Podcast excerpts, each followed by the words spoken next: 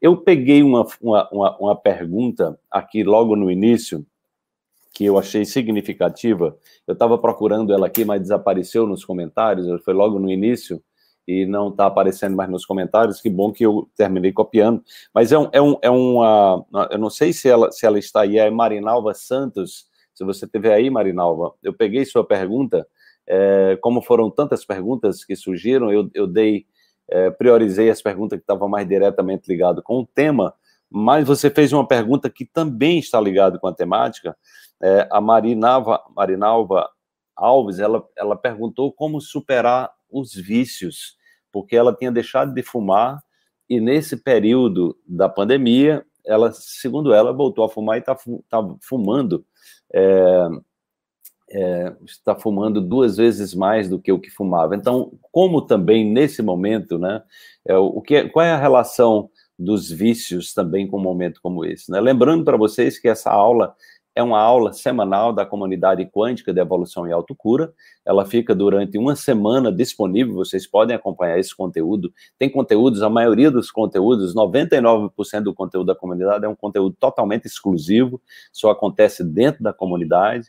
É. No entanto, esse conteúdo aqui é uma forma da gente apresentar para as pessoas que não conhecem ainda a comunidade, apresentar é, esses conteúdos, porque a ideia é exatamente é, tá, está trazendo conteúdos que potencializam a nossa evolução, que nos levam também para a autocura, para as curas naturais, né, esse encontro, esse abraço com a natureza.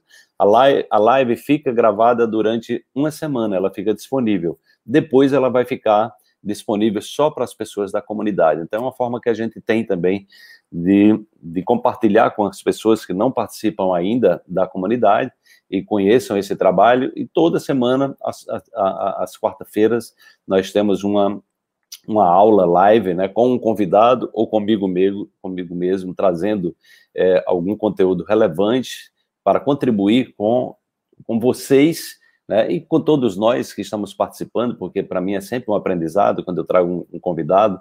Quando eu estou dando uma aula, eu também estou aprendendo, estou fortalecendo dentro de mim aquilo que eu ensino. Então, a ideia é que a gente possa criar essa egrégora né, voltada para, para a evolução. Então, como eu prometi, eu vou responder aqui a a pergunta da Marinalva Santos, né? Então, a Marinalva Santos, ela está perguntando sobre o vício. Então, como, qual é a relação que existe é, com o vício, né?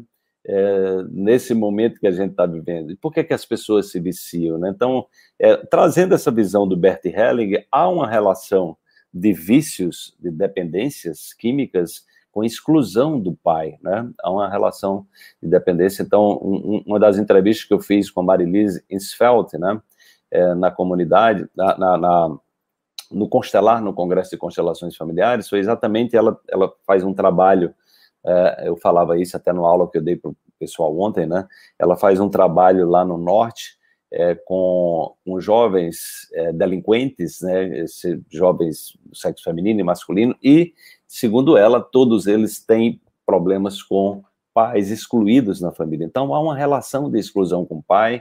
É, há também, naturalmente, o Bert Helling traz essa questão do sucesso na vida, está ligado à mãe, né? Do sucesso na profissão, o pai é que leva para a vida, né?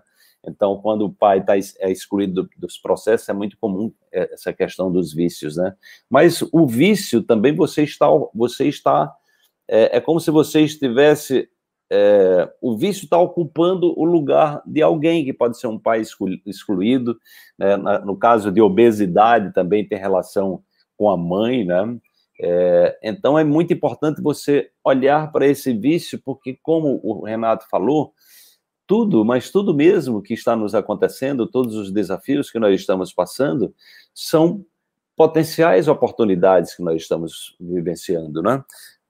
é exatamente essa tese que eu trago da, da cultura do otimismo. E quando nós, né, é, e quando nós passamos a ter clareza sobre isso, né, até mesmo um vício, né, a, pessoa que supera um vício, ela traz um grande aprendizado, né?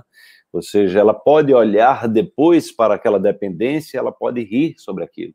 É claro que quem está num processo de dependência, seja de álcool, seja de cigarro, seja de, de, de medicamento, de antidepressivo, seja lá do que for, né, de alimento, de açúcar, de refrigerante, de, enfim, são, são muitas possibilidades de sexo, então são muitas formas da pessoa ficar dependendo. Então, normalmente o vício é exatamente essa, é, você está colocando algo no lugar. Então, é um, um potencial, né, é, é, é, é um, é um, é um sinal né, potencializador de algo que você está precisando se libertar, algo que você está precisando aprender, algo que você está precisando curar dentro de você. Então, olha para esse vício, é, Marinalva, a questão no seu caso é o cigarro, olha para isso aí, né, com todo carinho, né, com gratidão, né, trazendo essa possibilidade da gratidão, que é exatamente o que vai nos trazer essa possibilidade de já olhar para a possibilidade futura, né? Agradecer pelo estado futuro.